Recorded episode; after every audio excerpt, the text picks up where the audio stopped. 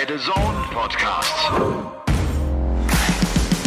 Game On, der The Zone Podcast mit Elmar Paulke und dem Robstar Robbie Marianovic.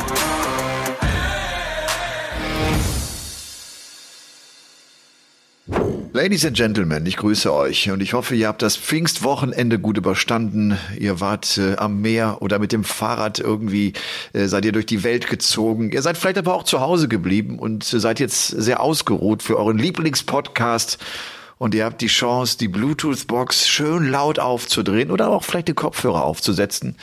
Und das alles in der Hoffnung, dass ich heute nicht zu viel wirres Zeug erzähle, denn ich habe gefühlt ein echtes Jetlag, ohne dass ich im Madison Square Garden von New York tatsächlich vor Ort war. Im iconic Madison Square Garden. Darauf hat die PDC immer bestanden. Ich glaube, sie hat äh, den Madison Square Garden nicht einmal ohne dieses Adjektiv iconic erwähnt. Das US Darts Masters, das wurde gespielt am Freitag und am Samstag und äh, wir haben heute Morgen bis 6.15 Uhr gesendet. Und das ist für einen Menschen, dem die Haare ausgehen, dessen Haare immer grauer werden, der weit über 50 ist, ein absolutes Brett. Ich grüße euch ganz herzlich. Ein herzliches Willkommen zu Game On, dem The Zone Podcast. Und dazu grüße ich natürlich auch den lieben Robby. Hallo Elmar, ich grüße dich und natürlich alle, die zuhören. Ja, äh, Robby, äh, wir waren ja für 9 Uhr verabredet. Das ist jetzt äh, der 5. Juni, Sonntagabend, 9 Uhr. Und äh, du musstest, weil dein Knirps äh, ein bisschen äh, geschwächelt hat und ein bisschen krank geworden ist, äh, du musstest ein bisschen länger Papa sein. Äh, ich habe äh, seitdem, ich habe so eine halbe Stunde hier am Schreibtisch gesessen und äh, hatte so ein bisschen Langeweile und habe folgenden Schnipsel gefunden, den ich dir jetzt unbedingt vorspielen muss. Äh, das ist, finde ich, ganz witzig. Warte mal eben. Der kommt aus Freudenstadt, ist 38 Jahre alt. 2015 war er schon im Alexandra Palace, im Alley Pally bei der Weltmeisterschaft mit dabei hat in dieser Woche auf der Pro Tour ein Achtelfinale erreicht und unter anderem die Nummer zwei der Welt, Peter Wright, geschlagen. Der Mann ist on fire. Herzlich willkommen hier in Hamburg, Robert Marianovic. Yes! Weltklasse. Das war aus dem Jahre 2018. Ja. Ja. Ich hatte eigentlich Hamburg, geguckt, ja. ob wir nicht, ob ich nicht vielleicht irgendeinen Schnipsel finde, bei dem wir beide kommentieren, aber da habe ich nichts gefunden auf die Schnelle. Äh, ich weiß nicht, ob du da vielleicht irgendwas was hast. Bestimmt, ja. Ich habe ja immer komische Dinge hier auf meinem Rechner, was weiß ich. Ähm, ja, aber die, der Schnipsel hat mir jetzt richtig gut gefallen. Es war ein tolles Turnier. Hamburg. Ja, war cool, finde ich auch. Es war sehr heiß, glaube ich, an dem Wochenende. Das stimmt, Und ja. ich kann mich noch daran erinnern, dass freitags, also in der Freitagmittags ging es noch, aber Abendsession freitags war unglaublich voll schon für so ein PDC Europe Event. Es war echt Wahnsinn. Und äh, ich kann mich noch gut daran erinnern, weil ich habe äh, dort gegen Jermaine Vatimena gewonnen. Da hatte ich schon ewig lang nicht mehr gewonnen gegen ihn und das war ein schöner Abend, ja. Ja. 2018, ja. Aber du warst halt auch on fire, weil du ja auch Peter Wright im Vorfeld geschlagen hattest, wie wir gerade Ja, gehört ich hatte haben. in Also, dem Jahr sogar zweimal Peter Wright geschlagen. Also ich Ui. hatte bis, bis, äh, bis zum dritten Spiel eine positive Bilanz gegen Peter Wright. Man muss aber auch dazu sagen, das war so eine ja, kleine Schwächephase von Peter Wright, wo er dann auch in der Premier League nicht ganz so gut war und so weiter. Aber ähm, es war ein gutes Jahr. Es war dieses äh, tolle Jahr, äh, in dem ich wahrscheinlich äh, Gabriel Clemens so oft gesehen habe wie kaum einen anderen Menschen in meinem Leben. viele, viele gute Tage auch in Hamburg miteinander erlebt, ja. ja, weil ihr zusammen äh, gereist seid, unterwegs Genau, wart ja. und das Hotelzimmer auch geteilt habt, glaube ich, ja. häufig, ne? Ja, ja, ja, ja. ja. Der Juni ist schon da und ich war immer noch nicht im Ammersee. Es ist schlimm, aber es ist so. Ähm, es ist, äh, Ladies and Gentlemen, äh, der 7. Juni äh, 2022. Dieser 7. Juni ist also ein Game-On-Tag. Es ist Folge Nummer 107 und äh, ja, die die 107, ich glaube, die kann man auf so viele Wege checken. Es ist äh, zum letzten Mal dieses alte Thema, ja, man kann es mit zwei Darts checken, Triple 19 Bullseye, macht nur keiner, wenn er drei Darts in der Hand hält. Also spielt einfach Triple 20, 15, Doppel 16 oder 20, Triple 17, Doppel 18 oder Triple 19, äh, die, die, die 18 für die Doppel 16 oder was auch immer. Checkt's Also, einfach. Genau, aber wenn ich noch einen Tipp so an alle Ja. Darts-Anfänger rausgeben darf, ich würde es über die 19 spielen, hat nämlich folgenden Vorteil. Triffst du die 3 oder die 7, die daneben liegen, kannst du das immer noch mit zwei Darts checken. Triffst du oben die 5 oder die 1 neben der 20, ist es vorbei und du hast noch zwei Darts in der Hand. Also von dem her würde ich die 19 empfehlen. Das ist übrigens genau ein Punkt, Robbie, äh, bei dem ich immer merke, dass ich einfach nur Profis zuschaue Diese Denke, obwohl ich ja ein ganz äh, blinder Dartspieler bin, diese Denke habe ich nie. Äh, dieses, vielleicht äh, treffe ich ja nicht die 19, obwohl ich ja darauf ziele. Also ich gehe immer ganz fest davon aus, dass ich diese 19 ja wohl treffen werde, das große 19er Feld. Ja. So, mit, mit so einer Arroganz stehe ich da vorne und werf so viele Darts in die drei oder in die sieben. Das ist ja das Schlimme. Ne? Ja. ja. naja. Du, ich bin heute äh, tatsächlich um 6.15 Uhr erst ins Bett gekommen, äh, weil, gesehen, ja. weil das Darts Masters halt so lang ging. Der Bully Boy hat sich durchgesetzt, er hat sich den vierten Turniersieg in diesem Jahr schon geholt. Und äh, das hieß für mich, ich bin irgendwie um 10.30 Uhr dann wieder aufgewacht und ich hatte heute echt einen äh, ganz spaßigen Tag, weil ich gefragt worden bin. Ich lebe ja hier in Diesen am Ammersee. Und die erste Mannschaft, äh, Fußballmannschaft des MTV Diesen, das, der, der Verein heißt übrigens Männertonverein, dass man diesen Vereinsnamen nicht mal irgendwann ändert, das gibt's überhaupt gar nicht. Die hatten mich gefragt, weil auch ein Nachbar hier in dieser ersten Mannschaft spielt, ob ich nicht vielleicht Stadionsprecher sein kann. Also habe ich gesagt, das mache ich, komm runter und dann habe ich einfach die Mannschaft vorgestellt und habe ein bisschen Spörkes gemacht am, ähm, am Mikrofon. Und das war witzig und der MTV Diesen ist aufgestiegen in die Kreisklasse. Oh, also in die. Kreisklasse A, ja, gut. Ich weiß gar nicht genau. Nee, ich glaube, die sind, ich weiß es nicht, die, die sind in die Kreisklasse aufgestiegen und das mit dem knappen 2-1-Erfolg gegen die SG Oberauf Farchand. Und das, äh, obwohl das Hinspiel 0-0 am Donnerstag ausging. Also das war mit Hin- und Rückspiel klassisch Relegation und sie haben das geschafft. Ja, aber ich bin äh, trotzdem durch. Das, das Verrückte war, äh, es hat geschüttet zwischendurch, dass sie dieses Spiel nicht abgepfiffen haben. Da ging ein Wind durchs Stadion. Die Sache ist wohl die, dass wenn sie das spielen, die haben ja 1-0 geführt, wenn der Schiri das Ding abpfeift und unterbricht und nicht weitergespielt wird, dann, dann gilt dieses Tor auch nicht. Dann fängst du wieder bei Null an und hättest dann morgen das Rückspiel sozusagen neu begonnen. Ja. Das wollten sie natürlich alle nicht. Ey, die haben bei einem Wetter gespielt, Robby. Das war unfassbar. Das Zelt, wir hatten so ein Zeltdach, ne, was, was so ein bisschen die Technik geschützt hat, ist es auf einmal weggeflogen. Es ist wirklich weggeflogen. Wir mussten uns alle ein bisschen schützen. Ja. Und damit ist übrigens auch, äh, ich wollte eigentlich grillen heute Abend mit meinen, mit meinen Jungs, meinen Kindern. Äh, und äh, wie lange hält sich eigentlich Grill gut? Kommt wie? drauf an. Äh, wenn du die klassische Grill-Holzkohle nimmst, die ähm, hält nicht so lange. Also diese nein, Briketts. Nein, nein. Grillgut ist, ist das Fleisch. Ach, das Fleisch? Ja. Äh, wie, wie meinst du das jetzt? Im Kühlschrank. Ich habe ich hab, ich hab am Samstag habe ich Fleisch an der Fleischdecke geholt. Äh, ja, das hält noch. Das, hält das, kann, das kann ich morgen noch verwenden, oder? Ja. ja, einfach am besten immer dran riechen. Die menschlichen ja. Sinne äh, funktionieren da immer relativ gut. Ja, ja, aber äh, das eine ist halt mariniert und dann hängst du da. Und dann ist diese Marinade, ne, lässt diesen ja. äh, schimmelnden Geruch äh, verschwinden. Ja, ja, bist du, bist du eigentlich so ein Profi-Griller? Äh, ich grill gerne, aber Profi-Griller bin ich nicht. Also ich kenne ja. mich so, die Basics kenne ich. Ähm, aber ich bestehe aber auch drauf, mit äh, Feuer zu grillen, also mit, mit Kohle. Ich also auch. Also diese Gasgrill bin ich kein Fan davon. Nein, will ich auch gern haben. Nein, ich will auch. Ich will Kohle am besten vor sogar schon ein bisschen Feuer machen, dann die Glut genau. benutzen und dann ne, so, ja, ja. MTV, MTV. Wie früher im Wilden Westen halt, ja. Naja, und ich habe jetzt, aber, ja wenn ich eins nur sagen darf zum US Darts Masters, ganz kurz nur vorab schon mal, bevor wir drüber reden. Ähm, die Shanghai Darts Masters sind jetzt hoffentlich dann Geschichte für John McDonald und äh, Michael Smith. Das also ist total lustig. Wirklich, das, das haben mir einige geschrieben. Einige haben gesagt, endlich, endlich hat er dieses Shanghai Darts Masters von der Backe. Und äh, jetzt hat er zumindest das US Darts Masters. Der hat sich wahnsinnig gefreut. Du, vielleicht fangen wir echt mit dem, mit dem Darts Masters auch an. Es wurde ja im Hulu Theater des Iconic Madison Square Garden gespielt. Das waren schon zwei Tage, die echt, äh, wie ich finde, Bock gemacht haben. Wir wissen ja, die World Series ist eigentlich sportlich natürlich nicht so von großer Bedeutung.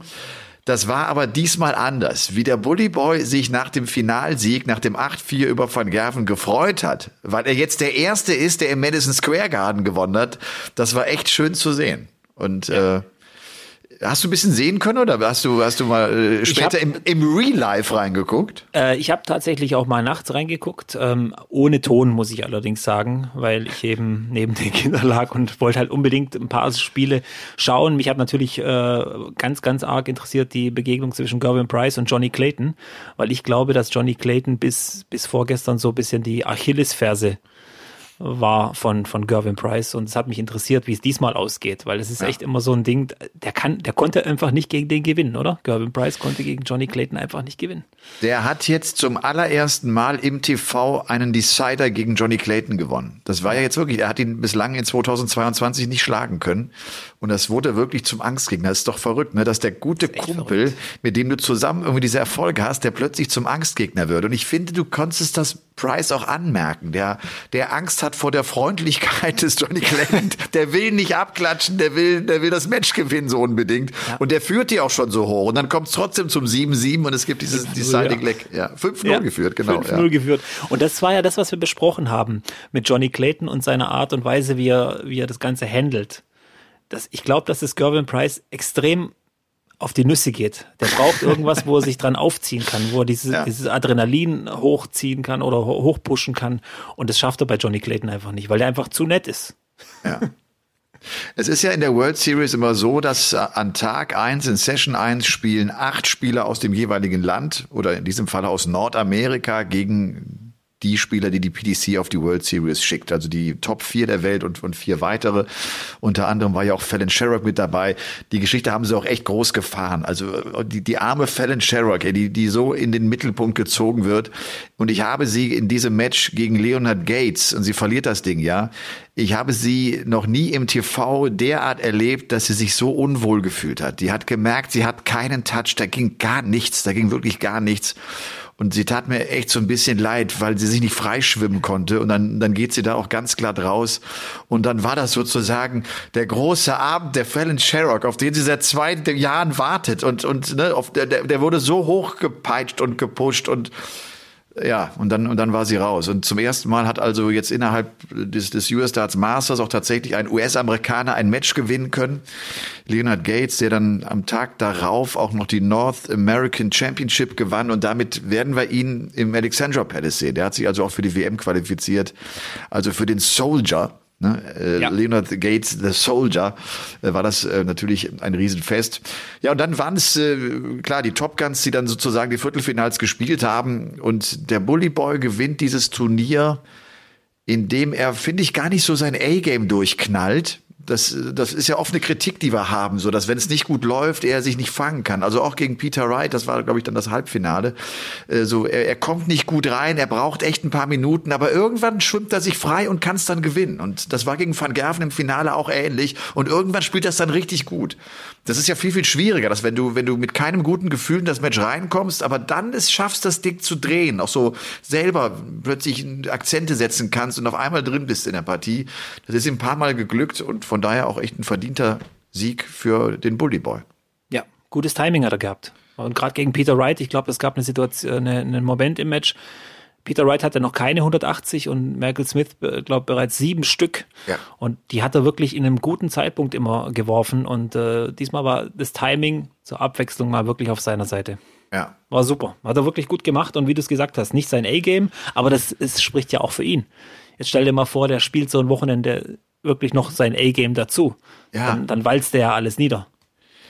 Aber das braucht er gar nicht. Ich hoffe, nee. dass er die, diese Erkenntnis jetzt auch mal gewonnen hat. Das muss gar nicht. Der muss nicht jedes Spiel in seinem A-Game spielen. Ne?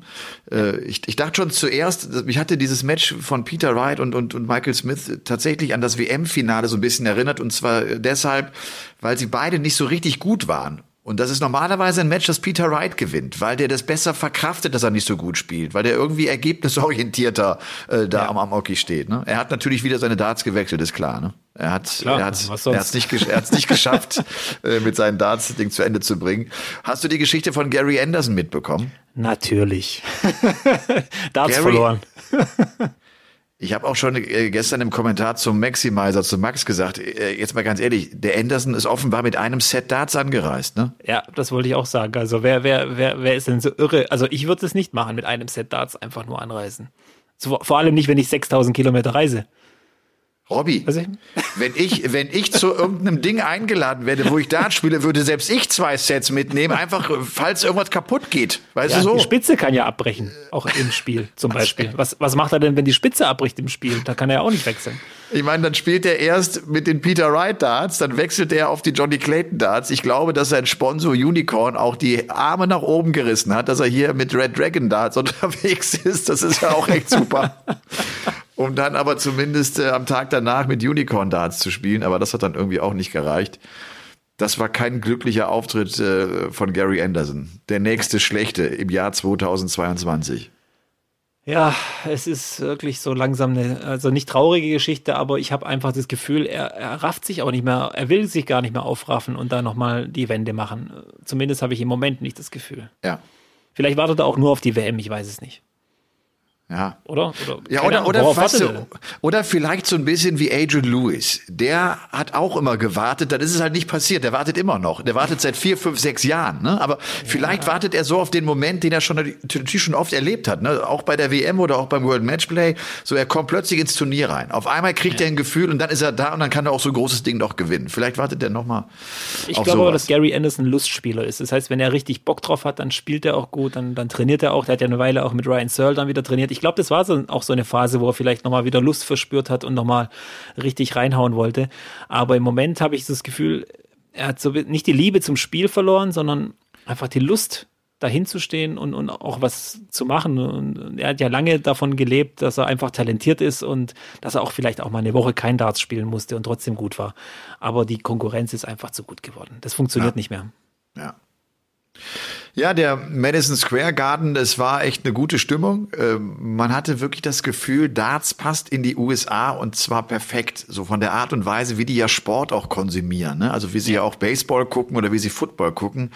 Äh, sehr positiv. Also ne, das, was wir ja in Europa erleben, äh, in England und auch in Deutschland und aber auch in Schottland oder wo auch immer, dass, dass Spieler ausgebuht und gepfiffen werden, das, das passierte einfach nicht. Erinnerte mich fast so ein bisschen so an die Anfangszeit in Deutschland. Das haben wir ja anfangs auch nie gehabt in Deutschland, ne? weil, weil, man war so froh, dass sie alle da waren. Man hat sich so gefreut, dass sie alle da waren und sie kamen nacheinander auf die Bühne und man hat immer nur gejubelt so ungefähr. Ne? Und jeder wurde gefeiert. Das hat sich natürlich geändert, weil man dann auch deutsche Spieler hat und dann ist ein bisschen Konkurrenz da. Aber das, äh, das war schön und das hat irgendwie, das hat Bock gemacht. Das war eine, eine gute Stimmung und die PDC hat ja auch sofort angekündigt, John McDonald hat es auch dann direkt vor dem Publikum getan. Ich glaube auch nach, nach dem Motto, äh, holt euch schon mal das Ticket für nächstes Jahr. Sie kommen im nächsten Jahr wieder. Die PDC wird wieder ins Hulu Theater des Iconic Madison Square Garden gehen und sie werden, ich glaube, 2. 3. Juni 2023 äh, dort wieder eine zweitägige Veranstaltung krachen lassen. Ja, die USA ist ja auch ein Dartsland, finde ich. Also ähm, es wird viel Darts gespielt, natürlich vor allem äh, E-Darts ist ja ganz Ja. klar. Auch ich glaube Leonard Gates, der jetzt auch diese North American Championship gewonnen hat, ist ja ein Berufsdarter. Also der macht ja nichts anderes. Der ist Berufsdarter, der lebt davon, hauptsächlich E-Dart. Und ähm, es gibt so viele, ich war ja ein paar Mal dort, habe ich ja schon ein paar Mal erwähnt, ich weiß. Aber ähm, dort ist halt dieses Bullshooter-Ding ganz groß mit diesen Riesenfeldern und wo man eigentlich nur auf die Mitte schießt die ganze Zeit oder, oder wirft.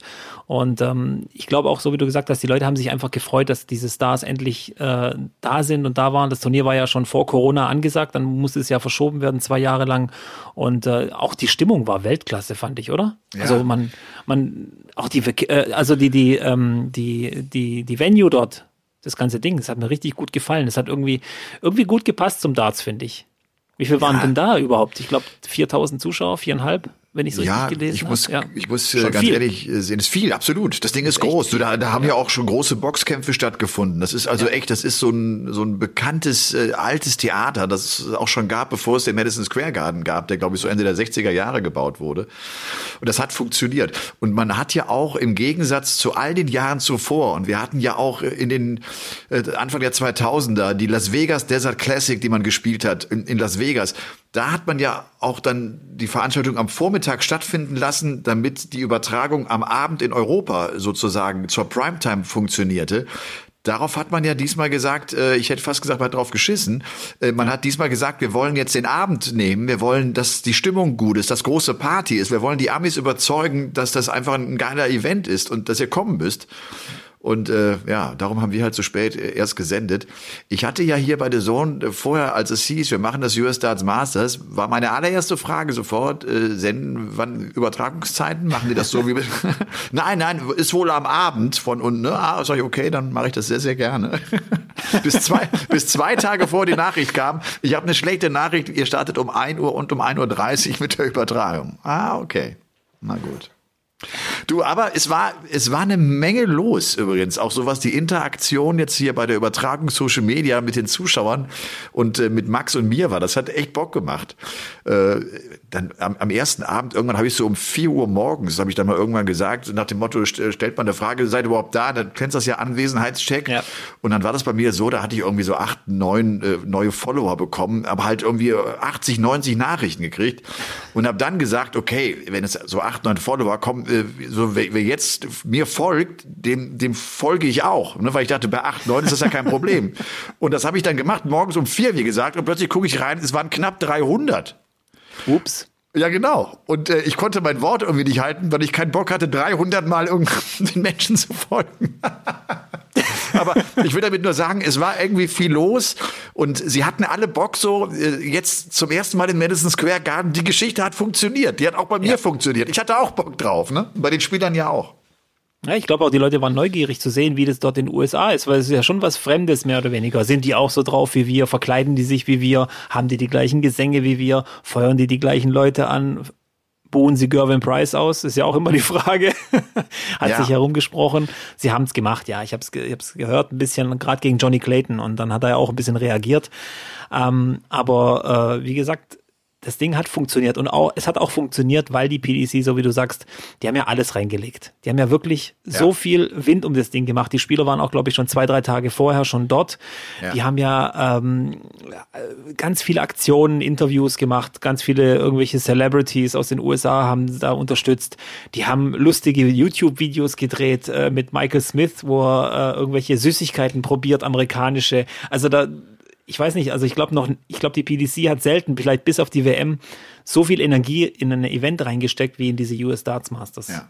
Also die, die, wollen haben, wirklich, glaube ich, auch äh, den amerikanischen Markt nochmal richtig angreifen. Also ich glaube, ja. das ist schon der Startschuss gewesen dazu. Ja, das, das ist es auch. Das hat auch Eddie ja. Hearn übrigens gesagt. Und äh, die wussten auch, die sind ja erfahren logischerweise, was ihre Events betrifft, die wussten, dass viele Engländer auch in, nach New York gekommen äh, sind.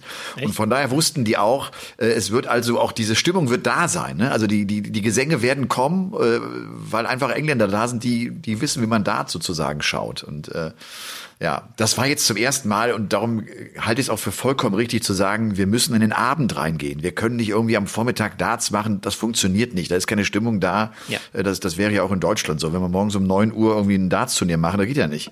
Nee, hat ja in Las Vegas damals auch nicht funktioniert. Ja, die Stimmung, wenn du ja. dich noch erinnern kannst, die Stimmung war nicht gut und die Leute haben Nein. auch nicht so äh, gefeiert. Das war genau alles richtig gemacht. Äh, Hut ab mal wieder. Und ich kann mir auch gut vorstellen, Entschuldigung, dass äh, Eddie Hearn so ein bisschen zu seinem Vater auch gesagt hat, Papa, USA, na, war nicht ganz so erfolgreich. Ich zeig dir jetzt mal, wie das geht. Kann auch gut sein. Ja. Kann gut sein. Also ich kann es ja, mir gut absolut. vorstellen, dass es so ein, so ein kleiner Wettkampf auch dann ist. Ja. Du, äh, Social Media äh, kam das Thema Van Gerven so ein bisschen auf. Ich weiß nicht, ob du das äh, mitbekommen hast. Er hat ja Jules von Dongen geschlagen und hat dann ein bisschen komisches Interview gegeben. Und äh, dann haben wir ja auch hier in unseren Darts, in unserer Darts-Szene, in unserer Darts-Community immer sofort sehr kritische äh, Menschen. Äh, also er hat gesagt, Jules von Dong, er wurde darauf angesprochen, dass Jules von Dong ganz schön die Zuschauer aufgefordert habe, ihn zu unterstützen. Und dann hat der Van Gerven irgendwie, aber er hat's, also ich kenne Van Gerven lange und ich glaube, ich erkenne, wenn der einen Spaß macht, das sollte ein Spaß sein. Er war nicht sehr geglückt, der Witz. Wie das manchmal mit Witzen so ist, hat er gesagt, du, äh, das, das musste der halt machen, weil der irgendwie nur 20 Prozent an Talent hat, was ich habe. Also mehr hat er ja okay. nicht. nicht wahnsinnig freundlich, nicht sehr respektvoll, aber er hat das wohl irgendwie so gesagt. Und darüber haben sich viele aufgeregt. Ich glaube, er hat's, das, das ist natürlich ein harter Satz so, aber er hat's nicht so gemeint ich fand es irgendwie auch jetzt nicht so dramatisch. Also es ist immer Wahnsinn, wie so Themen dann groß gemacht werden, die gar keine großen Themen sind. Also für mich. Ja, ich finde auch, was weiß ich, warum er das jetzt so gesagt hat. Und so wie du sagst, er macht gern mal einen Scherz. Der ein oder andere ist ja auch schon da, auch schon in der Vergangenheit daneben gegangen. Absolut. Absolut. Und ähm, das war wieder so vielleicht so eine unglückliche Aussage. Oder es war, steckte vielleicht mehr dahinter. Wer weiß, was hinter den Kulissen war. Die zwei haben, sprechen ja die gleiche Muttersprache. vielleicht ist da irgendein Spruch von Van Dongen gekommen im Practice Room und Van Gerven hat so gedacht, ja, ich, ich, ich zahle dir den wieder heim, aber vor allen. Man weiß es nicht. Aber es ist Man alles, glaube ich, es wird alles ein bisschen äh, ja, heißer gekocht, als es gegessen wird. Ja, das stimmt. Wir kommen nachher noch auf Van Gerven zu sprechen, äh, denn der hatte ja plötzlich zu Beginn dieser Woche erklärt, dass er sich operieren lassen wird. Dazu vielleicht später ein bisschen mehr, bevor wir hier alles nacheinander so wegballern. Ähm, vielleicht noch mal abschließend. Also der Bully Boy gewinnt äh, das US Darts Masters zum ersten Mal, nachdem er ja schon beim letzten Mal 2019 im Finale stand. Es ist sein vierter Sieg jetzt in 2022 nach seinen beiden Pro Tour Erfolgen und auch dem Sieg auf der European Tour in Zwolle. Der steht bei 18 PDC Titeln inzwischen und er hat selber im Interview gesagt, ja, vier Turniere in einem Jahr habe ich noch nie gewonnen. Das ist jetzt schon meine Bestmarke und wir haben jetzt gerade mal Anfang Juni. Da kommt ja noch äh, die zweite Jahreshälfte mit vielen Veranstaltungen. Also vielleicht wird dieses Jahr ja das Jahr des Michael Smith. Ja, das könnte ja auch so ein bisschen der Durchbruch sein. Wobei ich immer noch glaube, also ich will ihm da auch nicht zu nahe treten. US Darts Masters super, auch die Pro Tour Siege und so weiter. Aber ähm, wichtig wäre, glaube ich, dieser Major-Titel. Den muss er ja, holen. Ja, klar. Ja, klar. Und ich glaube auch nicht, dass es so ein Typ ist, der erst die WM gewinnt, bevor er einen anderen Major-Titel gewinnt. Das glaube ich nicht. Ich glaube, er ist einer, er braucht äh, World Matchplay, World Grand Prix, Players Championship Finals, irgend so einen Titel, um dann nochmal die letzte Reife zu kriegen, um dann die Krone sich zu schnappen. Weil ja. ich kann es nur nochmal sagen, du wirst niemanden finden in der Dartswelt, der sagt, Michael Smith wird niemals Weltmeister. Also wenige Leute. Das ja. Zeug dazu hat er und äh, sein größter Gegner ist er selbst. Und ja, ich klar. glaube, dass, aber, aber trotzdem, solche Dinge, vor allem wenn du gegen Van Gerven gewinnst, bei, bei so einem Turnier auch, was von der PDC so hoch gepusht wird, das ist schon wichtig für die Birne. Und jetzt äh, könnte es ein ganz anderer Michael, äh, Michael Smith werden, ja. Ja, Van Gerven hat am Ende gesagt, und er hat das glaube ich nicht böse gemeint, äh, nach dem Motto, äh, war gar nicht so wichtig, wer das hier gewonnen hat. Hier ist der Sieger Darts gewesen. Also mit ja. dieser Veranstaltung im Madison Square Garden. Ich glaube, da hat er wirklich auch recht. Er hat dann nochmal irgendwann ergänzt, ich hätte das auch gern gewonnen, also sowas will ich so nicht sagen. Aber nochmal, es hat sportlich nicht den großen Stellenwert, das ist einfach so. Und ich glaube auch, das ist noch kein Major-Sieg für Smith, das weiß er auch. Das war jetzt cool für ihn, aber der, der, er muss noch mal ran. Er braucht diesen äh, großen Titel auf jeden Fall. Er hat ja unter anderem auch äh, die UK Open in diesem Jahr ja schon wieder im Finale verloren. So, Ladies and Gentlemen, wir kommen zum Paulke der Woche. Es gibt einen kleinen Cut. Der Paulke der Woche. Der Paulke der Woche geht an Rafael Nadal. Rafael Nadal gewinnt heute zum 14. Mal die French Open. Und wenn man sagt zum 14. Mal die French Open, das ist so unfassbar, dass du 14 Mal das wichtigste Sandplatzturnier äh, im Jahr gewinnen kannst. Er hat das 2005 zum ersten Mal getan und hat es tatsächlich hinbekommen, jetzt mit 36 Jahren zum 14. Mal zu gewinnen. Steht bei 22 Grand Slam Siegen. Rafael Nadal ist für mich ein Tennisspieler oder ein Sportler, wo du echt froh und dankbar sein kannst, dass du den erlebst. Also ne, man hat ja so, es gibt ja auch Sportler, die man selber nicht so verfolgt hat, weil man zu klein war oder weil man auch nicht auf der Welt war. Ne? Aber dass du Rafael Nadal, genauso wie so ein Roger Federer, dass du den live miterlebst und diese Phase mitnehmen kannst, das ist für einen Tennisfan wirklich gigantisch. Und äh, der hat ja heute dann das Ding gewonnen. Und man hatte ja schon vermutet, der tritt vielleicht zurück, weil er Fußprobleme hat und die er auch nicht in den Griff bekommt, aber hat dann am Ende gesagt, äh, er hat noch keine Lösung gefunden. Und wenn es diese Lösung auch nicht gibt, dann muss er seine Karriere auch beenden. Aber er kämpft noch. Er will eine Lösung finden. Er hat noch Bock, äh, weiter zu spielen. Also hat sozusagen die Karriere damit noch nicht beendet. Aber Rafael Nadal ist ein solches Viech und äh, der hat ja äh, Djokovic auch geschlagen. Und dieses Match, hast du das gesehen bei Zverev? Boah, ey, ich habe gesehen, dass Zverev mit Krücken vom Platz gegangen ist, ja. Der, der ist umgeknickt. Und ich, ich erinnere mich 1900, ich glaube, es war 96, war es 96 oder war es 94, ist äh, bei den French Open Michael Stich in einer ganz ähnlichen Situation. Der geht auf die Vorhand raus, läuft also links auf den Platz raus, will so reinrutschen, wie du das auf Sand machst, bleibst dann hängen, knickst dann um und dann hast du halt Bandsalat. Dann hast du halt, ja. also also zwei dieser drei Bänder sind mit Sicherheit auch bei Zverev durch, hat irgendwie gesagt, mehrere Bänder seien gerissen. Autsch. Autsch. Ja. Du siehst, du siehst richtig, wie der, wie der, äh, wie das Gelenk sich über den Fuß schiebt. Weißt du, ouch, echt, das kann ich Ja, mir kaum ansehen. Halbfinale der French Open. Ja, ja. Und es, es, war, es war ja echt ein enges Match. Ich habe gesehen, Nadal hat 7-6, 7-6 nur gewonnen, die ersten beiden Sätze. Geil, ja, ja, geil. Also ich habe es ein bisschen verfolgt, weil ich äh, auf der anderen Seite Marin Cilic folge äh, auf Instagram. Und der war und gut. Der war, der war gut, ja, ja. Das ist für, für eine kleine Sportnation wie Kroatien auch immer ein Erfolg. Aber so wie du sagst, Nadal, Federer und äh, Djokovic musst du auch dazu rechnen. Der wird ja immer so ein bisschen unterschlagen. Aber das sind drei, drei ganz große. Ja. Ich glaube, ich glaub, so, solche drei großen Namen wird es nie wieder gleichzeitig geben. Auf einem, Nee, genau. äh, beim gleichen Turnier. Das, das die drei, das ist wirklich so, als wenn du, als wenn du drei Phil Taylors äh, gehabt hättest, so Genau. ungefähr. Ne, Genau, so ist das ja. wirklich, von der, von Ja, der, von ja. der Qualität auch her, ne? Und äh, ich weiß das so gut. Also in den 90er Jahren, als ich beim Tennis ja noch mehr drin war, das war ja so die Zeit des Pete Sampras und sowas. Du hast damals irgendwie gedacht, ey, so gut wie Pete Sampras wird keiner mehr sein. So, das ist, ja, das, das, das denkst Ja, du in dem Moment, weil der Ja. sich alle so abzieht und dann kam plötzlich Federer um die Ecke und beim Federer hast du auch gedacht, ey, so gut wie der wird keiner mehr sein. Und das denkst du auch bei Nadal auf Sand und so. Das ist also schon echt, ist schon geil. Also, das war der Paulke der Woche. Äh, die Verletzung von Michael van Gerven. Ähm, er leidet unter dem Karpaltunnelsyndrom. Das ist eine Einklemmung des Mittelhandnerves und das hat so Symptome wie, wie, wie Taubheit. Das, das, das, das hat so, so, so ein Missempfinden, das kann auch zu Schmerzen führen. Er selbst hat gesagt, das habe ich jetzt so seit anderthalb Jahren, da muss jetzt was gemacht werden. Und äh, das steht an, das wird er nach dem Playoff-Abend von Berlin in der Premier League, wird er sich dieser Operation unterziehen. Äh, wir haben einen äh, Zuhörer, äh, Robby, das, das weißt du, glaube ich, noch gar nicht. Das ist Jan. Jan ist ein Mediziner, der mir geschrieben hat, ähm, wa- was das ist. Und er hat das eigentlich so eingeschätzt, dass wenn das normal verläuft, das wirklich unproblematisch sein müsste.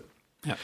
Und als, das habe ich auch im Kommentar jetzt äh, am Wochenende gesagt. Und dann bekam ich sofort Nachrichten. Okay, aber das ist halt eine Nervensache. Und das kann einfach auch vielleicht nicht normal verlaufen. Es gibt's immer wieder, dass es dann doch echt längere Probleme gibt. Also da muss man echt gespannt sein, ne? wie das, wie das äh, vonstatten gehen wird. Also die OP ist eigentlich ein, kein, kein großer Eingriff. Aber klar, wenn, wenn, wenn Nerven mit dabei sind und die irgendwie nicht funktionieren, dann hast du logischerweise ein Problem. Und das in der Wurfhand, in der rechten Hand, äh, da steht viel, viel auf dem Spiel. Ja, also ich habe auch ge kurz geguckt. Also es ist ein, ein Standardeingriff, nichts Besonderes. Ich äh, habe ja selber in meiner Gastronomie gearbeitet. Ich kenne das von vielen Kellnern, die das hatten. Ja. Durch diese einseitige Bewegung ständig, die konnten dann irgendwann nicht mehr das Kleingeld aus dem Geldbeutel rausholen, weil das einfach taub war und sie sie die Finger nicht mehr auch teilweise nicht mehr zusammenbekommen haben. Aber es ist ein Standardeingriff und es geht auch ab und zu mal was schief und, und es wird nicht mehr so wie früher, aber wir müssen ja auch mal ganz ehrlich sein, Van Gerven wird jetzt auch nicht zu irgendeinem Kassenarzt gehen. Also das wird schon professionell gemacht und äh, äh, was ich aber so ein bisschen immer die Befürchtung habe, auch wenn es ein Standardeingriff ist, es verändert sich ja trotzdem was im Körper. Es ist nur eine Kleinigkeit, aber dieses Trippelfeld ist halt auch echt klein und es ist halt auch nur eine Kleinigkeit, weißt du, ich meine. genau. Ja, genau. Ich, wir hoffen natürlich, dass alles wieder gut wird. Ähm, ich ich denke mal, es hat auch einen Grund gehabt, warum man so lange vor sich hergeschoben hat, dass er jetzt erst nach so langer Zeit sich darum kümmert. Aber ich glaube, dass er jetzt auch langsam merkt, gerade in diesen in wichtigen Situationen, wenn dann dein Daumen oder dein kleiner Finger taub ist oder so und du, du spürst es dann in dem Moment, das stört dich extrem. Ich denke mal, das wird alles gut gehen. Nur die Frage ist, ist es für ihn dann wirklich 100% wieder das gleiche Gefühl? Weil ich glaube, wenn es nur 99,5% sind, dann kann es schon einen Unterschied machen. Ja. Ja. Ja, und wenn du dir halt auch die Frage stellst, wann unterziehe ich mich solch einer Operation, dann ist es, glaube ich, jetzt ein guter Zeitpunkt. Ne? Jetzt Ja. hat er, jetzt hat er den Juni und er hat den Juli, also ne, Mitte, ähm, Ende Juli ist ja das World Matchplay, da ist er gerne mit dabei. Wenn es alles gut läuft, ist er vielleicht sogar auch schon früher mit dabei. Es gibt ja nochmal das European Tour Event von Trier Anfang Juli, vielleicht kann er schon da an den Start gehen. Und dann warten wir ab und drücken ihm einfach die Daumen, dass das alles gut läuft, so wie er sich das vorstellt und dass es keine großen Probleme gibt. Ja, Michael van Gerven. Ähm, auf der anderen Seite, weißt du, das sind äh, OPs, äh, erinnere dich an Jelle Klaassen. Ja. Jelle Klaassen, dieser Eingriff am Ellbogen, der hieß es auch nicht, dass das wahnsinnig kompliziert ist. Der hat, dieser Eingriff hat, hat die Krise von Jelle Klaassen eingeleitet. Der war Ja. vorher echt gut drauf und er hat es danach nicht mehr hinbekommen. Ja. Ja, Jeffrey Detzwan auch ein Eingriff, auch ein Standardeingriff. Stimmt. Kommt auch nicht mehr so richtig auf die Füße. Paul Nicholson hatte ja auch mal was, glaube ich, an der Schulter, Ja. wenn ich es noch richtig weiß. Hieß es auch, ja, es ist Standardeingriff, und, aber es verändert sich einfach. Jemand schnippelt an deinem Körper rum. Und irgendwas ist dann danach anders. Ja. Das wird jeder wissen, der, der schon mal unter das Messer kam. Deswegen hoffe ich, dass es bei, bei Van Gerven alles wieder gut wird. Und ähm, ja, und jede Klassen ist, glaube ich, ein gutes Beispiel. Der hat sicher auch gedacht, ja, ich lasse mir halt den Ellenbogen operieren, dann, hab, dann spiele ich wieder schmerzfrei und dann ist alles wieder gut. Aber der ist irgendwie nicht mehr richtig auf die Beine gekommen danach. Wobei ich, ja. wobei man auch sagen muss, Van Gerven, der, der ist so gut. Was ich meine, wenn da, wenn er zurückkommt mit 95 Prozent, äh, wie sagt man da, Spielpower, dann ist es immer noch Welt, Weltklasse. Von dem her, ich glaube, äh, das wird alles gut gehen und äh, warten wir mal ab. Bin, bin aber gespannt. Ja, bin auch gespannt. Also der Eingriff, wie gesagt, äh, nach äh, dem Playoff-Abend heißt also auch, er ist beim World Cup of Darts nicht mit dabei. Ja. In diesen sauren Apfel muss er beißen. Und äh, ich habe da gar nicht in die Rangliste reingeguckt. Welche beiden Niederländer werden Noppert das eigentlich und Van Dövenbode. Ah, okay. Das heißt, die waren ja auch schon beide beim World Cup am Start. Van Dijven wurde ja im letzten Jahr, der sich, äh, und das gilt auch für Noppert, die haben sich, wenn du mich fragst, neben Van Gerven beide überhaupt nicht wohlgefühlt. Das hat nee. die, das hat ihnen völlig den Atem geraubt, dieses, dieses Power-Tier Van Gerven neben sich zu haben, der nur Erfolg will, der, der nur gewinnen will und nichts du, anderes zählt. Wenn du so einen starken Partner hast, und ich kenne das ja selber, ich habe so viele Doppelturniere gespielt, wenn du so einen starken Partner hast, du hast dann manchmal das Gefühl, du spielst gegen drei. Das heißt, du musst den Gegnern die musst du geschlagen, was beweisen und du musst auch noch deinem Partner was beweisen, damit er mit dir zufrieden ist, weil du natürlich denkst, oh, der hat jetzt ganz hohe Ansprüche, wobei ich bei Van Gerven gar nicht glaube, dass er jetzt äh, von seinen Partnern immer erwartet hat, dass die da Bäume rausreißen, sondern einfach spiel mit, den Rest mache ich schon, das passt schon. Aber es wird spannend für mich, der World Cup, nicht komplett offen, aber jetzt inzwischen sehr offen. Und dann muss Aha. man auch mal wieder ein bisschen gucken auf deutsche Seite, da ist wirklich was drin jetzt für ja. Deutschland. Ja, Gabriel Clemens und Martin Schindler werden ja, für Deutschland an den Start gehen. Für die Engländer werden es übrigens äh, Michael Smith und James Wade sein. Hat Max jetzt nochmal irgendwie so einen äh, Gedanken nur reingeworfen, finde ich einen guten Gedanken. Ist ja gerade, wenn man doppelt spielt, immer so die Frage, wer hat welches Lieblingsdoppelfeld? Die beiden haben das Identische, ne? Tops und Doppel 10. Also die, die können ihre ganz normalen Wege gehen und müssen gar ja. nicht groß nachdenken. Sie wissen immer, das wird auch dem anderen passen und das ist von daher kein großes Problem. Aber zum World Cup of Darts, glaube ich, kommen wir nicht heute, sondern okay. das werden wir die nächsten äh, Wochen mit Sicherheit. Die große Analyse. Oh ja. werden wir beide ja kommentieren, ne, den World Cup. Genau.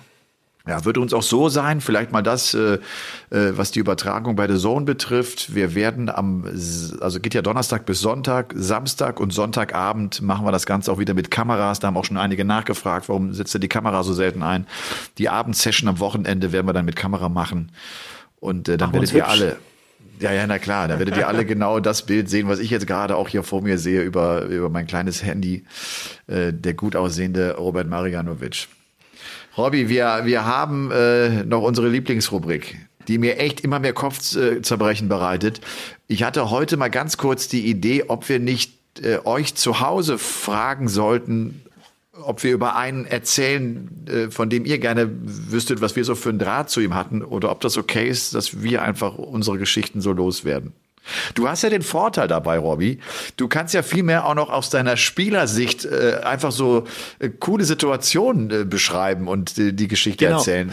Das fällt bei mir ja irgendwie weg. Ne? Ich muss immer irgendwie, aber gut, so ist das. Wie gesagt, äh, aber ich habe auch den Nachteil, dass ich viele Geschichten gar nicht erzählen darf, weil ich so schlecht dabei wegkomme weil die so peinlich für mich waren. Nein, das ist doch gut. Das finde ich gut. Deswegen lassen wir die alle da, wo sie sind, im Keller. Aber du hast schon recht, ja. Für mich, äh, du weißt ja selber, so ein Tag ist lang bei einem Darts-Turnier. Da passieren ja auch viele Dinge. Es, es sind Gespräche, weißt, mehrere Matches und so weiter. Es sind für, für andere Leute vielleicht so ja, Standardsituationen, aber für mich Dinge, die, die mich einfach beschäftigt haben, auch danach. Ja. Und heute? Und das, ja, das, das, das, ja. das macht dich ja auch aus, Robby, dass du genau auch diese Situationen, dass sie dir so aufgefallen sind, weil du ja selber irgendwie als, äh, als kleiner Hobbyspieler, wenn ich das mal so sagen darf, dann plötzlich im Profizirkus drin warst und du hast alles mit großen Augen wahrgenommen und hast sehr genau beobachtet und hast ganz viel mitgenommen dadurch. Ne? So, das ja. ist, das ist ja auch cool. Also ihr wisst, wovon ich rede. Die ganze Wahrheit, kleine Stories über unfassbar große Helden. Die ganze Wahrheit. Kleine Stories über große Helden. Wer fängt denn an? Ich glaube, heute bist du dran. Okay. Ich, ich starte oder ich, äh, ich will über mein erstes Treffen mit Menzo Suljovic erzählen. Äh, Wir reisen zurück in das Jahr 2005, meine ich. Es könnte aber auch 2006 gewesen sein. Das ist natürlich das Jahr, als wir gerade angefangen haben, äh, bei DSF Darts zu übertragen. Damals kam ein Kollege, ich glaube aus der äh, DSF Geschäftsführung zu mir und sagte, du, ich muss dir mal einen Kontakt geben. Äh, da hat einer Bock, äh, Darts auch in Deutschland groß zu machen. Werner von Moltke. Und äh, dann, dann habe ich gedacht, komisch, Werner von Moltke, mir sagte der Name halt was, weil der sein, sein, sein, sein Papa, der, der verstorben ist, das war ein sehr erfolgreicher Zehnkämpfer und war in, in vielen Sportarten auch unterwegs und dachte, ey, Wahnsinn, dass der jetzt in dem Alter auch noch jetzt in, in Darts reingehen will. Und dann merkte ich irgendwann, es ist der Sohn. Es ist, es ist Werner. Und wir hatten uns an dem Abend getroffen, zum ersten Mal kennengelernt. Der wollte mir sozusagen mal so ein bisschen erzählen, was, was er sich vorstellt und, und nach meiner Meinung fragen und ob ich ihm helfen kann oder ne, so einfach sich mal unterhalten, mal, mal darlegen, wie die Situation so ist. Haben uns beim kleinen Italiener getroffen und haben dann, nachdem wir äh, äh, gegessen hatten, lecker, und haben wir gesagt, komm, jetzt gehen wir noch Dart spielen. Und da sind wir in die Schwabinger Sportsbar gegangen die Schwabinger Sportsbar war ein ziemlich dunkler Schuppen mit so drei, vier EDAT-Boards äh, an, dort, die dort standen. Ne? Und wir haben gespielt. Und das war so die Zeit, da, da hatten ja auch die ersten deutschen Spieler wie, wie Shorty oder auch wie André Welge waren bei der WM dabei. Aber da gab es unheimlich oft die Geschichte, so aus dem EDAT, boah, da gibt's einen, der ist unglaublich gut. Und, und der ist auch unglaublich gut, der schlägt alle. Und da habe ich damals immer gedacht, weil ich mich auch noch nicht so gut auskannte, habe ich mir gedacht, ja, wenn der so gut ist, wo ist denn der? Dann, dann soll er doch mitspielen. Also wie doof, wie doof ist denn der, dass wenn der so gut ist, dass er das nicht mitmacht, ne? So. Und an dem Abend äh, war auch die Einleitung zu der Geschichte, da wurde mir einer vorgestellt, das war nämlich Mensur, ich kannte den logischerweise nicht. Und da sagte auch einer, der spielt echt total gut, willst du nicht mehr spielen? Und ich glaube, Mensur willst du mal spielen? Ich sage, ja klar spielen wir. Ne? Ich dachte, komm, mal gucken, was geht. Ich glaube, der Menso hat mir äh, mit einem 12-Date oder was äh, direkt das eine Leck, das, das hat genau 1,4 Sekunden gedauert, so ungefähr. Da war das Spiel schon wieder vorbei. und das war, das war irgendwie Mensur. Zu dem ich echt einen, äh, einen schönen Draht äh, seitdem so gehabt habe. Vielleicht auch, weil das für uns alle damals losging. Für ihn ging es ja auch damals bei der PDC los. Und äh, das, das ist immer so einer gewesen, der sehr offen und ehrlich auch in Interviews ist. Und äh, ja, bei dem man logischerweise auch immer ein bisschen genauer schaut, wie so seine Entwicklung ist. Und der mir gerade so ein bisschen Sorge macht. Der ist ja die 28 der Welt, der hat kein gutes Jahr und er, er kommt nicht so richtig zum Zug. Irgendwie kriegt er nicht mehr den Drive rein, den er über Jahre hatte. Und das ist ja doch die Zeit, wo er dann Top 10 war.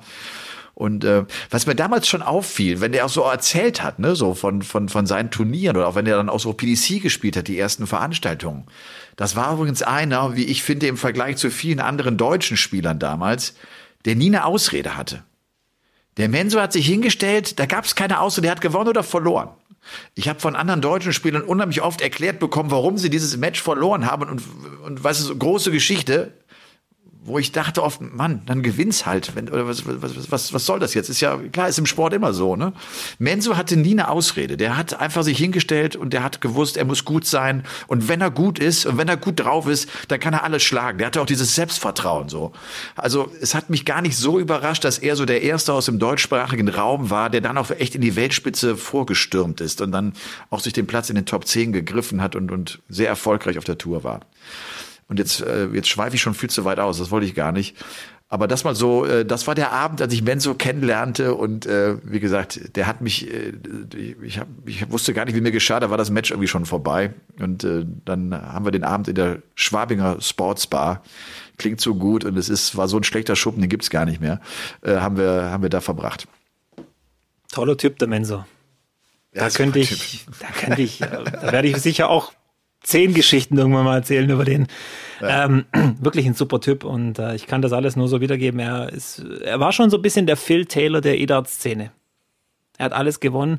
Ähm, sehe ich heute vielleicht ein bisschen Parallelen äh, zu Boris Kritschmer, dass das auch ja. so, ein, so ein Weg sein könnte von ihm, der ja auch immer besser reinkommt und immer, immer besser spielt und sich besser dran gewöhnt und so weiter. Christoph und, ähm, Ratajski, ne? Auch, glaube ich. Ratajski, genau, ja, ja, auch ein, ein großer E-Darter. Aber Menzo war in der E-Dart-Szene schon ne, also eine extreme Figur. In Europa nicht mit niemandem zu vergleichen. Mit niemandem. Er war jahrelang der Gejagte und äh, so wie du gesagt hast, er konnte wirklich auf Ansage, Ansage an diesem Apparat zwölf Darter werfen und, und vor allem diese Typen spielen ja fast ausschließlich Best of Three. Das heißt, da, da gibt es keine Eingewöhnungsphase. Da musst du sofort da sein und, und deine Gegner schlagen und dann über so viele Jahre dann so erfolgreich sein. Und, und die Geschichte passt super zu Mensur. Das finde ich echt gut, ja. Mensur, ja. ich, äh, wie gesagt, ich könnte hier, aber ich mach's nicht. ich meine, aber das ist ja das Schöne auch, du kannst ja irgendwann auch äh, deine ja, Geschichte sicher, äh, von, sicher, von Menso erzählen. Ja, ne? dann muss irgendwann, ich muss auch mal was gerade rücken mit Menso. Vielleicht ist dieser Podcast ja auch eine ganz gute Gelegenheit, weil, weil mir da auch noch was auf der Seele brennt. Das muss ich unbedingt gerade rücken Ui. und irgendwann kommt es, ja. Alles gut. Menso ist ein geduldiger Mensch, ich auch. Bin ich jetzt dran? Ich glaube ja. Ja, ich, ich habe mir überlegt, weil wir letzte Woche haben wir was unterschlagen. Was, was Phänomenales, was äh, sehr iconic war, um, um noch bei dem Wort zu bleiben. Ja. Wir haben vergessen, dieses unfassbare Finish von Simon Whitlock ja. zu erwähnen. 150 Punkte. Ich weiß nicht, ob es das jemals auf Kamera gab im Fernsehen oder sonst irgendwie. Also ich, ich kann es mir nicht vorstellen. Ich habe es noch nie gesehen. Ich weiß, dass es oft versucht hat. Aber das war schon unglaublich. Dreimal Bullseye 150 checken. Deswegen muss ich heute eine kleine Geschichte zu Simon Whitlock erzählen, den ich, den ich beim World Cup of Darts 2013 getroffen habe. Und ähm, wir waren im Achtelfinale, mein Partner Tonji Restovic und ich. Und es war für uns eine riesen, riesen Nummer. Wir spielen gegen Nordirland, äh, Mickey Menzel und Brandon Dolan. Auf jeden Fall war äh, Whitlock da und Nicholson, die haben zusammen gespielt. Und irgendwann äh, hat mich Whitlock zusammengefaltet, weil er gedacht hat, ich hätte aus seinem Glas getrunken. Irgendwie. Und ich wusste gar nicht, wie mir geschieht. Und ich, du weißt ja selber, ich war immer noch Fanboy und Simon Whitlock war eine ganz große Nummer zu der Zeit, immer noch heute und äh, schreibt mich an, irgendwie, also nicht schreit, aber, aber war ziemlich erbost, dass ich aus seinem Glas trinke, weil er das wohl an, an, überhaupt nicht leiden kann. Keine Ahnung warum, ist ja auch egal. Auf jeden Fall ähm, hat es dann geklärt, es, sein Glas stand woanders, alles gut. Und dann äh, hat er sich wahrscheinlich selber so ein bisschen ja, schlecht gefühlt deswegen und hat sich dann mit mir hingesetzt und wir haben geredet. Und er hat mir dann Sachen erzählt von, von seiner Vergangenheit aus Australien, hat mir die Bedeutung seiner Tattoos erklärt mit diesen, weißt du, dass er mal Maurer war, deswegen hat er da einen Maurer, eine Mauer tätowiert und so weiter. Wir haben echt geredet und ich wollte ja auch zuhören. Ich wollte, das war ja total geil für mich. Ich sitze da und, und rede mit Simon Whitlock. Die Zeit verging eben so, weißt du, und ich bin ja einer, der sich äh, gut vorbereitet auf die Matches und wir hatten ja noch ein Match an dem Abend. und irgendwann kam dann diese Security, äh, Robert Tonchi, Five Minutes. Und ich, wie Five Minutes? Kann jetzt nicht sein. Ich saß die ganze Zeit da mit Simon Whitlock, hab geredet und hab mich eigentlich so gut wie gar nicht warm gespielt.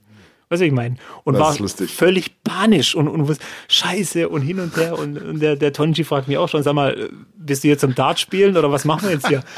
und äh, wie es aber der Teufel, irgendwie der Zufall so wollte, wir sind da raus und haben gewonnen, dieses Match. Ich habe ähm, alle fünf Legs gecheckt in dem Match. Ich will mich ja nicht wichtiger machen, als ich bin, aber es war eines, es war wahrscheinlich für mich der schönste und größte Erfolg, den ich hatte in meiner Darts-Karriere. Ach geil. Äh, dieses Spiel, ja, ins Viertelfinale zu kommen. Ja. Und das, nachdem du eigentlich keine genau. Vorbereitung genau. hast. Gar nichts. Ich habe zwei High Finishes gespielt, ich habe jedes Leg gecheckt. Äh, ich kann mich noch gut dran erinnern, äh, Doppel 13 zum Match und, und so weiter. Also es war äh, irgendwie, Hast und ich glaube, dass es auch Schicksal war, dass ich genau diese Stunde vor dem Match irgendwie mit Simon Whitlock geredet habe und dass er mich vielleicht in diesen Mut gebracht hat und diese, in diese Verfassung, dass ich komplett entspannt war. Okay. Aber der hat ja auch nicht also, trainiert dann, ne? Also das, äh, das. Nee, Simon ist ja eh nie bekannt dafür, dass er jetzt groß. Aber die haben ihr Viertelfinale verloren übrigens. ja, aber du hast, äh, du hast daraufhin irgendwie nie äh, äh, den Gedanken gehabt, okay, ich werde meine Vorbereitung verändern, weil ich ja da offenbar auch ohne das große Training sehr erfolgreich war. Nee, ich glaube nämlich nicht, dass es damit zu, nicht, äh, was es was damit zu tun hat, dass ich nicht gespielt habe, sondern was einfach dieses Gespräch war. Weil wir, wir reden ja immer drüber, es, ja, es geht ja viel, ziemlich viel im Kopf ab beim Darts. Und ich glaube, dass der mich mental irgendwie durch dieses entspannte Gespräch, und für mich war das natürlich ein Highlight, so im Leben mit seinem Whitlock so intensiv mal zu reden, dass das mich einfach in die Lage gebracht hat, weil weiß ich mein, ähm, wenn du wenn du nicht trainiert hast oder so, dann bringt dir die letzten zwei Stunden vorne Match auch nichts mehr. Also dann, weiß ich mal, so denken ja viele Holländer, die sind ja sehr, sehr entspannt immer an den Boards, bevor das Turnier losgeht. Die quatschen miteinander, da wird viel, viel gelacht und so weiter. Die sagen auch, ja, wenn ich bisher nicht trainiert habe, dann brauche ich jetzt auch nicht mehr anfangen, weiß ich mein. Und, und, er hat mich einfach mental in eine richtig schöne Lage gebracht und ähm, in, eine, in, in einen guten Modus, glaube ich. Und ich war total entspannt und war ein erfolgreicher Abend. Und da, cool. darüber habe ich nachgedacht. Wie kommst du in diesen Modus rein? Ja, genau. Das ist wichtig. Und Simon ist ja auch kein großer Trainierer vor den Matches. Der versucht ja auch, das alles so ein bisschen, weil der sagt ja auch, ich habe jetzt so viel trainiert, ich brauche jetzt auch nicht, die 50 Minuten werden es auch nicht mehr rausreißen. Gute Geschichte. So, weil Sehr Whitlock schön. eben diese drei Bullseyes gecheckt hat, habe ich gedacht, ja. das wollte ich eigentlich nie erzählen, aber ähm, ich glaube, das sind wir ihm schuldig, weil wir ihn unterschlagen ja. haben. Ja, super. Äh, denn heute ist noch äh, hier beim, beim Aufstiegsspiel des MTV Diesen ist nämlich noch einer auf mich zugekommen, der mich genau danach gefragt hat. Hast du es auch gesehen? So wie, wie geil, der Whitlock mit 150 Punkten. Ne? Und äh, ja, das, das war auch lustig. Da kam einer auf mich zu und er erzählte mir tatsächlich, äh, dass, dass er damals schon zum Podcast ein Video, äh, wir haben mal Videos kommentiert sozusagen. Also uns haben wurden Videos geschickt, dann haben wir die kommentiert. Und eines dieser Videos war von ihm und der Typ war irgendwie Anfang 30 und ich hatte wohl eingedacht, ne, als wir es kommentiert haben, dass er so um die 14, 15 Jahre alt sei. Sehr lustig. Aber apropos Aufstieg, ich kriege jetzt hier gerade eine Nachricht nach der anderen rein. Die Aufstiegsfeier läuft. Ich muss äh, jetzt noch zur Aufstiegsfeier gehen des MTV Diesen. Ja. Und jetzt ist ja auch schon bald halb elf. Wir haben ja, die Stunde ist ja ein Klacks eigentlich, ne? Ja. Eigentlich schon, ja. Ja. Aber eine Frage hätte ich noch zum Schluss. Sehr gerne. Hat denn der MTV Diesen auch eine Frauenmannschaft? Ja, natürlich. Okay. Und die ja, heißen natürlich. auch MTV Diesen? Ja, die heißen auch MTV Diesen. Weltklasse. Ja, das ist auch, das ist auch eine coole, das ist auch, eine, auch die, die, die, die Frauen, die haben auch einen echten Stellenwert. So, das ist ja. witzig, dass man den Vereinsnamen nicht verändert, ne? Aber so ist es halt manchmal, ja. Ja, Never change a winning name, ja. Ich werde das vorschlagen. Heute Abend noch auf der Aufstiegsfeier. Wenn Sie mir das Mikrofon noch einmal geben, dann werde ich das zum Thema machen. Okay, Elmar. also. Dann hätten wir äh, alles besprochen für diese Woche, oder? Würde ich auch sagen. Und dann ja. hören wir uns äh, nächste Woche in alter Frische. Ich wünsche dir eine schöne Woche. Euch äh, übrigens auch. Für ja, was machen wir dann nächste Woche eigentlich? Ist ja, ist es Pause die, die eine Woche oder, oder, oder habe ich es jetzt falsch gesehen? Nein, nee, das, halt, Nordic, ah, das Nordic Darts Nordic Masters, Darts Masters, genau, das ist noch. Das ist ja in Kopenhagen. Freitag und Samstag wird auch über drei Sessions gespielt, nicht wie das US Darts Masters über zwei Sessions. Also ein bisschen Turnier äh, haben wir schon. Und ansonsten äh, werde ich mir irgendwas überlegen. Ich habe das auch schon diesmal gedacht. Ich, ich werde irgendwas mir für, für dich überlegen. Äh, du, du musst in irgendeinen Test musst du rein. Ja, zur Not erzähle ich über die Aufstiegsrunde in Hanau, wo ich hinfahre. Bundesliga. Ja, genau, genau. Das wird auch lustig. Ja, habe ich jetzt schon Gänsehaut. Ja. ja. Wir fahren mit dem KSC-Mannschaftsbus, also mit, mit dem vom, vom, vom richtigen KSC. Ach geil, das ist ja cool. Weltklasse. Okay, also dann äh, husch husch zur Aufstiegsfeier. Schöne Woche Schön. euch.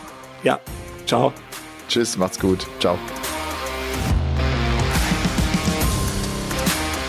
Game On ist eine Produktion der Podcast-Bande im Auftrag von The Zone. Neue Folgen gibt's immer dienstags, überall, wo es Podcasts gibt.